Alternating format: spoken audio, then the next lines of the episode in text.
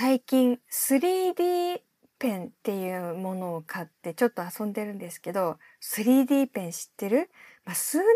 ぐらいから流行ったのかな立体物が描けるペンなんですけど、ドラえもんの道具みたいだよね。うん、そんなのが本当に売ってるんですよ。で、パッケージにはね、東京タワーの立体のこう、作品とかが書いてあって、こんなん作れますよ、みたいな風にやってるんですけど、ただね、そんな簡単じゃないから、めちゃくちゃ難しいんですよ。なんかインクというの、樹脂が、まあ、熱で柔らかくなって、それがペン先から出るときに急速に固まってっていう感じだから、まあ、焦るのよ。うん。慣れるまで相当時間かかるし、なかなかね、立体物を自由自在にっていうのは難しくて、今までとりあえず作ったのは、あの、パンダのブローチみたいなやつと、あとちっちゃい平べったいコースターほとんど 2D。藤岡みなみのおささらないと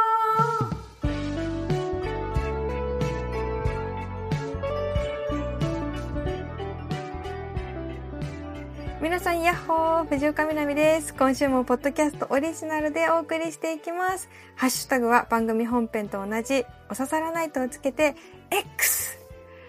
ツイッターでつぶやいてください。よろしくお願いします。めっちゃくちゃ面白いこと始めちゃったんですけど、これやったことある方も、リスナーの方の中には多分いらっしゃると思うんですけど、戸籍をたどるっていうやつ。これね、一つの趣味として割と確立されてるのかな。本とかも出ててね。家系図作りですね。どうですか？やったことある方いらっしゃいますか？まあこれね、すごい個人情報を含む話なので、まああまり具体的なその名前とか、なんかそういう個人の話はせずに話せる範囲でお話ししたいと今思ってるんですけど、でもね、本当に面白かったので、結構長く話していいですか？オープニングトークなんですけど。うん、まず、どうして戸籍をたどろうと思ったかというと、まあいろいろ理由はあって、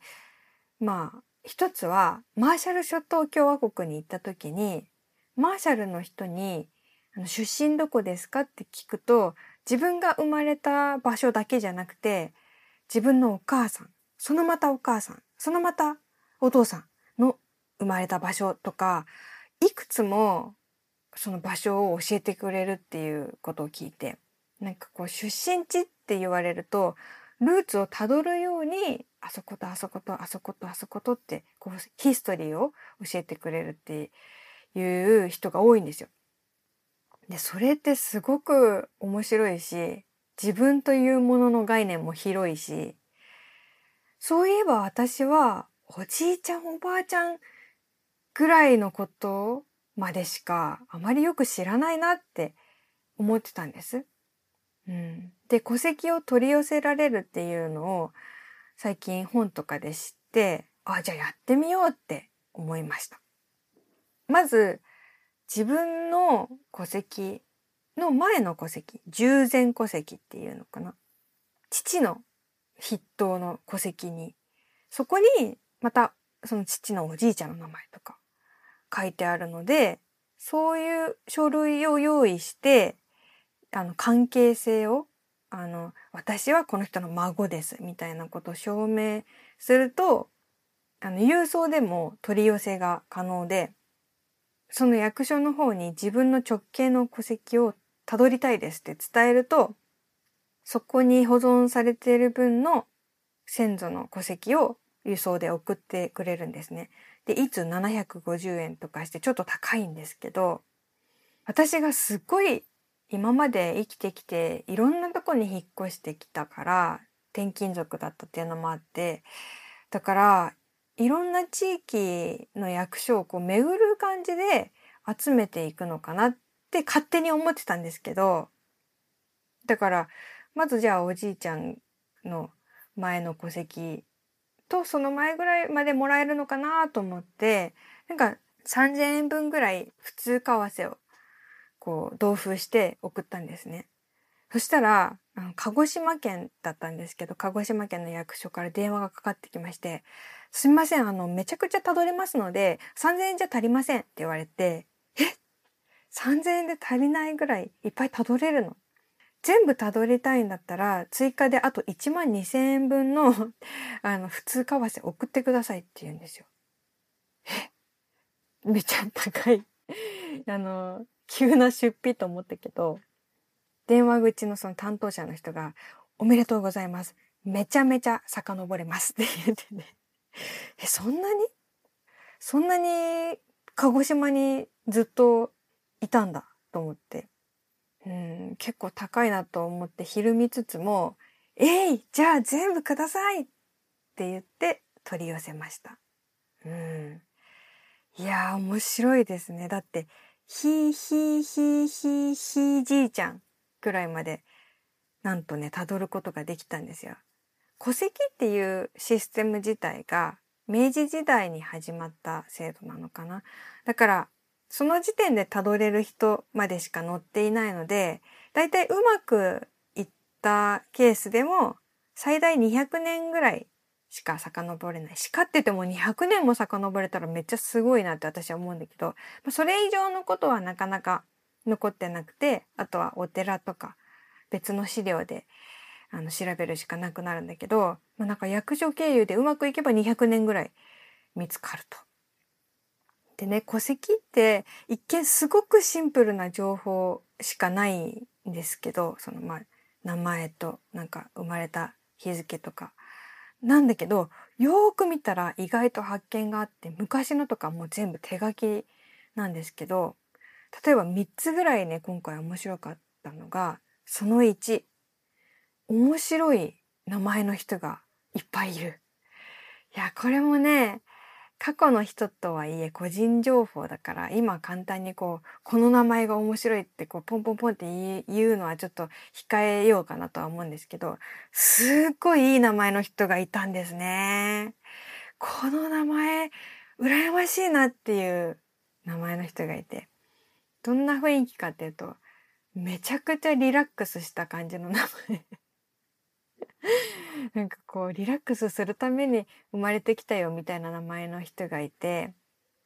でよく見たらそのめっちゃいい感じの名前の人の孫もその全く同じ名前でいい名前すぎて襲名してんですよ。ああいいな私もこの名前もらいたいなってちょっと思うような人がいた何人かいた。うんやっぱ女性はカタカナが多いんだなとかいろんなね新鮮な発見があって。で、面白かったことその2。なんとね、1810年生まれの人まで分かったんですよ。これやっぱね、タイムトラベルだなって思った。うん。その戸籍をたどって家系図を作ってみたら、みんないろんな人生があってね、養子になっている人もいれば、再婚してる人もいて、こう、チャートみたいなのをこう作ってみたらパソコンで、この中の誰がいなかったとしても私って存在してないんだなって思ったらちょっと怖いというかいきなり心が宇宙に飛ばされるような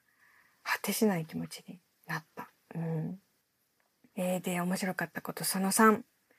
知らなかったことが分かりましたね。っていうのは、ひ、ひ、ひおばあちゃんが満州で亡くなってるっていうことが分かって、そんなことも書いてあったんですよ。かね、息子と一緒に満州に移り住んだっぽいんですね、なんか。満州かと思って、実は周りで研究してる人がいたりとか、ドキュメンタリーで気になって見てみたりとかっていう存在ではあったけど、自分の中では歴史っていう感じがやっぱりあって、初めて自分と直接つながるものとして認識したというか、そこでちょっとハッとするものがありました。ねえ、先祖なのか、先祖が何代にもわたって住み続けてた鹿児島っていう、その鹿児島のそのね、土地のことを改めて行ってみたいなとも思ったし、自分は住んだことがないけど、もう行ったことも2回ぐらいしかないんだけど、なんか今回あ、こんなにいっぱいここに人がいたんだっていうのを知ったことで、知っただけでもうすでに一つのふるさとのような気がすごいしてて。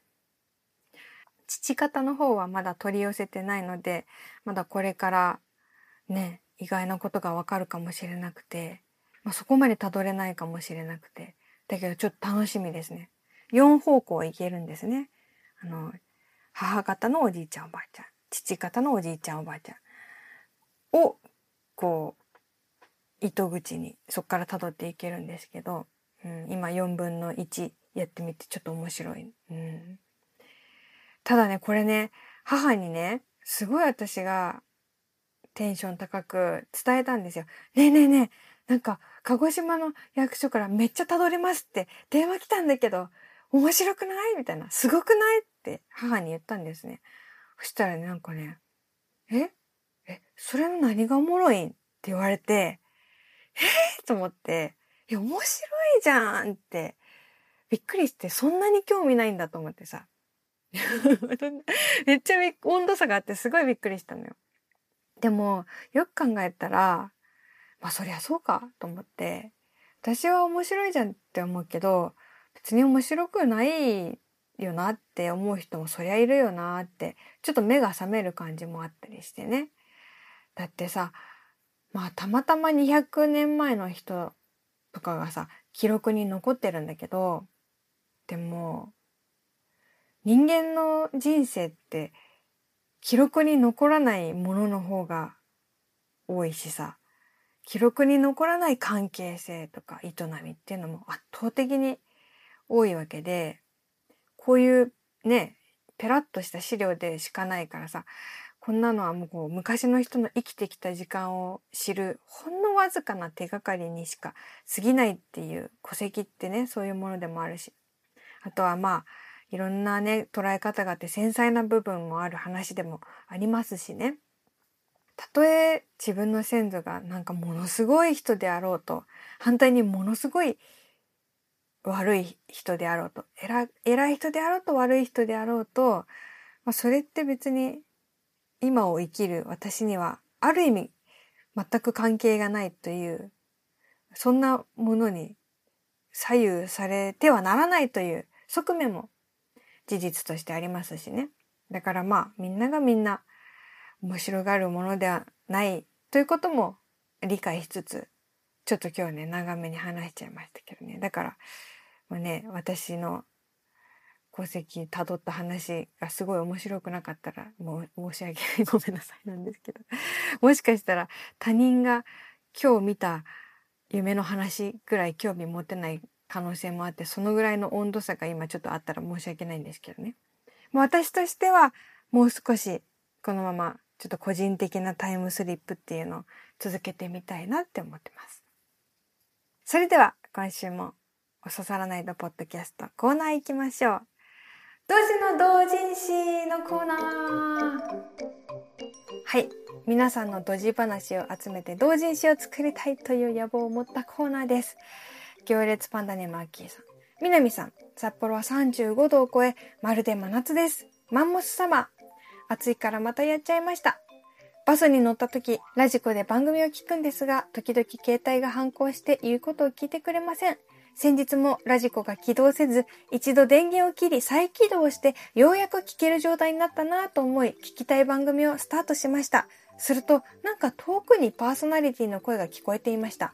そうです。携帯の電源を切った際、無線イヤホンの接続設定もオフになったのでした。したがって音声がダダ漏れ。STV ラジオ、藤岡みなみのおささらないとしかも、小生、声が遠いなと思った時に携帯のボリュームを上げていました。席が前のお兄さんがうっと漏らし、猫背になっていました。お兄さん、番組聞いてね。うーん。ああ、これ大歓迎のやつだ。大歓迎のドジだ。ね。あるあるですけど、自分はイヤホンで聞いてると思ってたら、イヤホンじゃなくて、直接スマホから出てましたっていうパターンね。ただその出てたものが、藤岡みなみのおささらない塔だったから宣伝になりました。グッジョブっていうやつ。いやー、でも恥ずかしいよ。私も。なんか私も恥ずかしいから。気をつけて。そうなの。同人誌を作ったの。土地の同人誌じゃないよ。まだ土地の同人誌は作ってないんですけど、あのね、文学フリマっていうのが、知ってる人は知っている文学フリマ、文フリっていうのがあってね、あの、各地で、各都市でやってるんですけど、今度9月は大阪であって、11月に東京でもあるんだけど、それにね、出展するんです、私が。そのために、同人誌を作ったんです。タイムトラベルの同人誌を。私が大好きな作家さん10人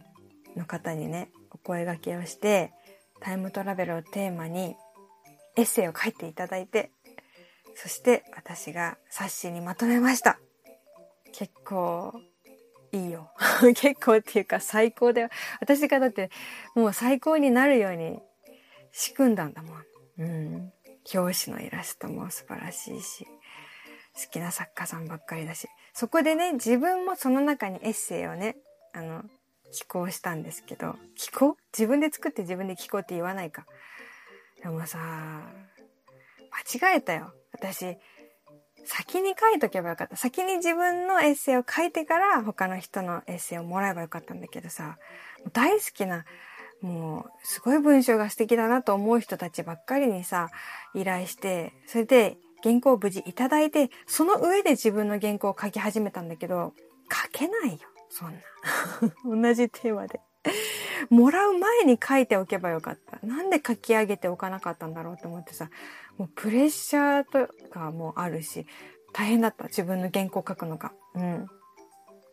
ねそれで、すっごいいい作品ができたから、ちょっとこれね、また、うん、まあ大阪と東京で売るけども、その後ね、通販とかいろんな売り方もすると思うんで、詳しくは私の SNS とかね、また報告するので興味がある人は見てほしいんですけど、そんな感じで実際に私はジンとかね、同人誌を作ったりするのが好きなタイプなので、みんなの同時もまとめるぞと思ってますよ、本当に。同時の同人誌作りましょうね。同時の同人誌ネタ送ってくださいね。続いて。純喫茶めなみ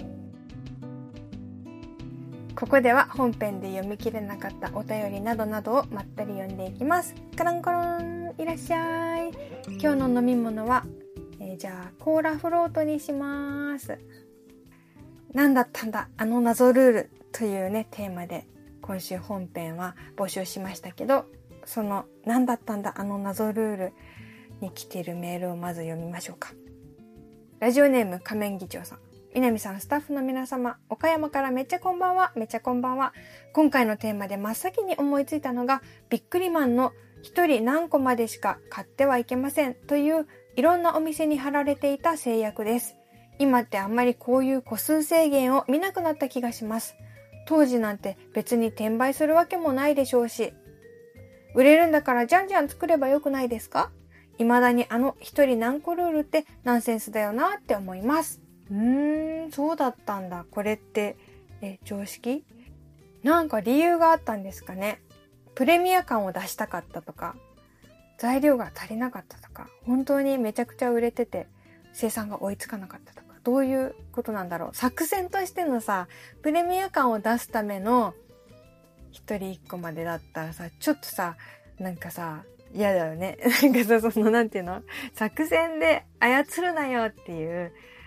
今もたまにありますよね。なんか、わざと売り切れにするみたいな手法。あれなんか悔しいけど気になっちゃう。私もさ、駄菓子で思い出したけど、小学生の時に、小学校の近くにあった駄菓子屋さんに毎日のように通ってて、そこでなんか10円とか20円とかのお菓子を買うんですけど、こう、ペラッとめくると裏に当たりがついてるお菓子がよくあって、なんか10円で買ったお菓子なのに当たりが100円だった時とかもあってさ、当たり付きの駄菓子って本当にもう夢しかないなって感じだったんだけど、それがね、なんかルールがあって、当日買ったものの当たりしか交換できませんっていうルールがあって、あれはなんでだろうやっぱ不正を防ぐためなのか、私がそのルールを知らずにそのおばあちゃん。駄菓子屋さんのおばあちゃんに、昨日当たった100円のやつ、これって私に言ったら、すっごいそのおばあちゃんが、めっちゃ優しいおばあちゃんが、申し訳なさそうに、ちょっとそちらの後ろに貼ってある紙を見ていただけるって言ってきて、その紙を見たら、当たりの交換は当日だけですって書いてあって、ごめんねって言われて、うん。あの時悲しくて切なかったんだ。せっかく当たったのに。でもやっぱ不正のためなのかな不正を防ぐためなのかなルールを思い出しました。続いて、直人さん。何だったんだ？あの謎ルール。私が高校3年生の時、就職試験で国家公務員と A 市役所の二次試験合格まで進み、採用通知前の状態でした。担任の先生は A 市役所へ行けの一辺倒。私は何も決めてはいない。そんな冬休み12月の朝、自宅に先生から電話があり、家の人には黙って学校に来てくれと呼び出しです。学校へ行くと担任の先生と H クラスの担任の先生が似た似た顔で待っていました。担任が H クラスの〇〇くんは A 氏の二次試験に落ちたけど、君が辞退してくれたら A 君が合格できるかもしれない。君は国の試験受かってるのでそっちに行ってくれ。と言いました。何なんだこいつら。これ本当の話です。私は即 A 市役所に行きますと答え帰りました。このことは親にも話していませんが、これが教師の実態。結局3月20日に採用通知が来て A 市役所に入りました。うーん。まあね、これが教師の実態って言うとちょっとまあ大きすぎるっていうか、いや、悪い人もいればいい人もいるという、いい人がいっぱいだと思ってるんですけど、こういうことがもしかしたらね、時代によってすごいあったのかもしれない。なんか、うん、すごく嫌なエピソードというか、こう嫌な大人の側面を見たっていう記憶として、この直人さんのね、脳裏に焼き付いているのかもしれないですね。うん。これで思い出したけどさ、なんかさ、就職活動の時、噂があったね。確かにこんな。なんか、とある業界の就職活動で、まあ、本当にいい人材を、うん、キープしたいという 会社が、あの、ライバル会社にその人を取られないように、なんか、呼び出して、船に乗せるっていう噂を聞いて、陸路を立つみたいな。噂聞きましたよ。何の業界の何の業種っていうのはちょっと言わないんですけど、大人気のお仕事で、なんか改札で、その役員が捕まえようと待っていたとかなんかそういう話を。私が体験した話じゃないんだけど、うーん、なんかね、こういう大人のちょっと嫌な世界あるのかもしれないな。うん。今はなくなってほしいけど。えー、続いて、えー、普通メールになりました。今回限定、おささらネーム、マッチの煙はいい匂いさん。みなみさん、こんばんは。こんばんは。前回のマッチのお話が嬉しく、そして懐かしく思いメールいたします。私も例の件に関しては、家族内では、南さんのお父上と同様の位置づけだったため、マッチの活用方法を知ってからはよく利用していました。この投稿により、今後南さんから、ああ、あのマッチの人と認知されてしまうのは少々不本意だったのですが、マッチの効能と即効性を南さんと共有できる喜びを抑えきれずメールしてしまいました。火災報知器の設置されている公共施設などでは使えない方法なのが残念ですが、ワンプッシュで安全に同じ効果が得られる商品があったら嬉しいです。ああ、面白い。先週ね、あの実家のトイレの匂い消しの方法として、マッチで火をつけるっていう父のお決まりの方法があって、それがすごい懐かしかったのって話をしたら、マッチの効能と即効性を南さんと共有できる喜びを抑えきれずって、マッチの煙はいい匂いというおささらネームまでつけておくって面白い。そうなの。あれどうなんだろうね。私ね、なんか縄文の香りっていうルームフレグランスみたいなのをいただいたことがあったんだけど、それはすごいワンプッシュで森の香り？めっちゃ木の匂いがするんだけど、あれとかどうかな？ねえ、なんかそうなのよ。私もさ、芳香剤とかがちょっと苦手で、うん。なんかさ、全部さ、めっちゃナチュラルですよみたいな感じでパッケージには書いてあるじゃん。なんか、森林の香りとか。森林の香りってドラッグストアで売ってるやつ、森林の香りだったら試しがないから、それだったらマッチを吸ってキャンプファイヤーって思った方が、って何の話なんだでも縄文の香りのね、そのね、スプレーはね、本当に縄文の香り。本当に縄文の香りかどうかはわかんないけど、木の香りがめっちゃしたよ。うん、続いて、ラジオネーム、ふせんねこペーターさん。あ、この方、私が先週ラジオネームを付けさせていただいた方です。えー、個人的には、骨、骨子が気に入ったのですが、おじさんには可愛すぎるので、いただいたヒントをもとに名付けてみました。ということで、ふせんねこペーターさん。まあ、そういうのも全然ありです。相談して作っていきましょう。うん。藤岡みなみさん、スタッフの皆さん、こんにちは、こんにちは。いつも楽しい放送ありがとうございます。こちらこそ。私には毎年楽しみにしていることがあります。それは、夏の終わりのすだちの収穫です。我が家は一軒家の中古住宅を購入したものですが、前に住んでいた人が植えていたすだちの木があります。木の高さは2メートル弱で小ぶりです。世話らしい世話を何にもしていないのに、毎年必ず花を咲かせ、80個から90個の青々とした爽やかな香りの実をつけてくれる優等生です。今年は私の住んでいる地域では雨が全然降らなかったので、中身がカッサカサになってしまうのではとさすがに心配になり、せっせと水をやりました。そしてこの日曜日、満を持してハサミでパツパツと収穫。なんといつもの1.5倍、144個も実っていました。だいたいスーパーでは2個で100円くらいで売っているので、うほうほ。いえ、そういうことではなくて、とにかく大豊作でした。輪切りにしてみたところ、みずみずしさも合格点で安心しました。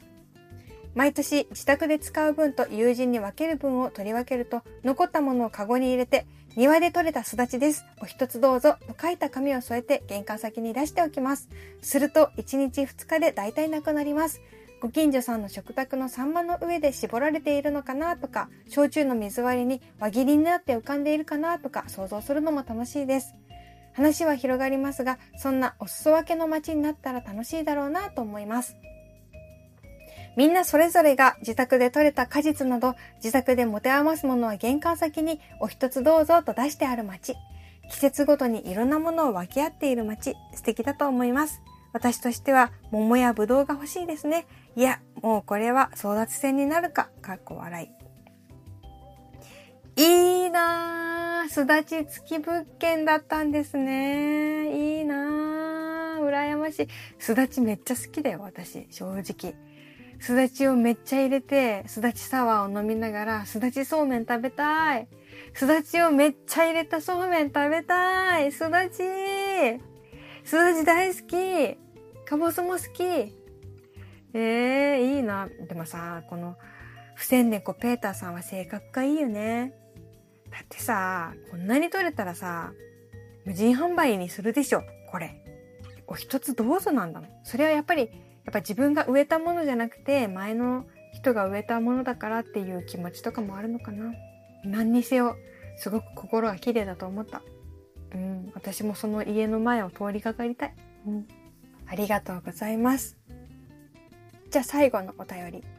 サイエンスハクションさん。みなみさんこんばんは、こんばんは。朝サラナイトステッカー届きました。貼るのはもったいないので、手帳のカバーの内側に入れて持ち歩くことにしました。写真添付しますね。そして右下の朝の工夫博の文字。行きたいけど、なかなか簡単には、点々点。オリジナル T シャツもネットで購入して愛用させていただいてます。朝の工夫博の成功をお祈りしています。ありがとうございます。そう、今日は9月2日にこれ配信なんですけど、収録の時点ではまだこのイベントの日が来てないんですけど、はい、朝の工夫博、今月ポッドキャストでね、たくさん宣伝させてもらいましたけど、おかげさまで大成功に終わったと思います。ありがとうございます。朝サラナイトステッカー本当に可愛いですよね。私もね、実はそのラジオパーソナリティ特権で2枚いただきましたけど、もったいなくて貼れない気持ちわかる。こうやってね、ステッカーをもらって、届いたよまで教えてくれるっていうのもね、本当に優しいよね。ありがとうございます。そして来週から、ポッドキャストじゃなくて、今度は本編の方で、このニモフが描いたね、イラストの、今度は持ち肌コラボステッカーが当たるコーナーも始まりますので、普段はポッドキャストしか聞いてないよっていう方も本編の方もぜひ聞いてみてください。北海道じゃなくても聞けます。Spotify で無料で聞けますので、よかったらそちらも合わせてメール送ってください。来週からもおささらないとのポッドキャストに普通のお便り、それからコーナー宛てのお便り、どしどしお待ちしております。宛先は、みなみアットマーク stv.jp です。えー、じゃあ来週、明日からの予言。えー、明日、それから来週から皆さんがお散歩をしたら、ご自由にお持ち帰りくださいに出会う確率がめっちゃ高いです。かっこ予言。というわけで、来週もまたこの場所でお会いできるの楽しみにしています。お相手は藤岡みなりでした。またねー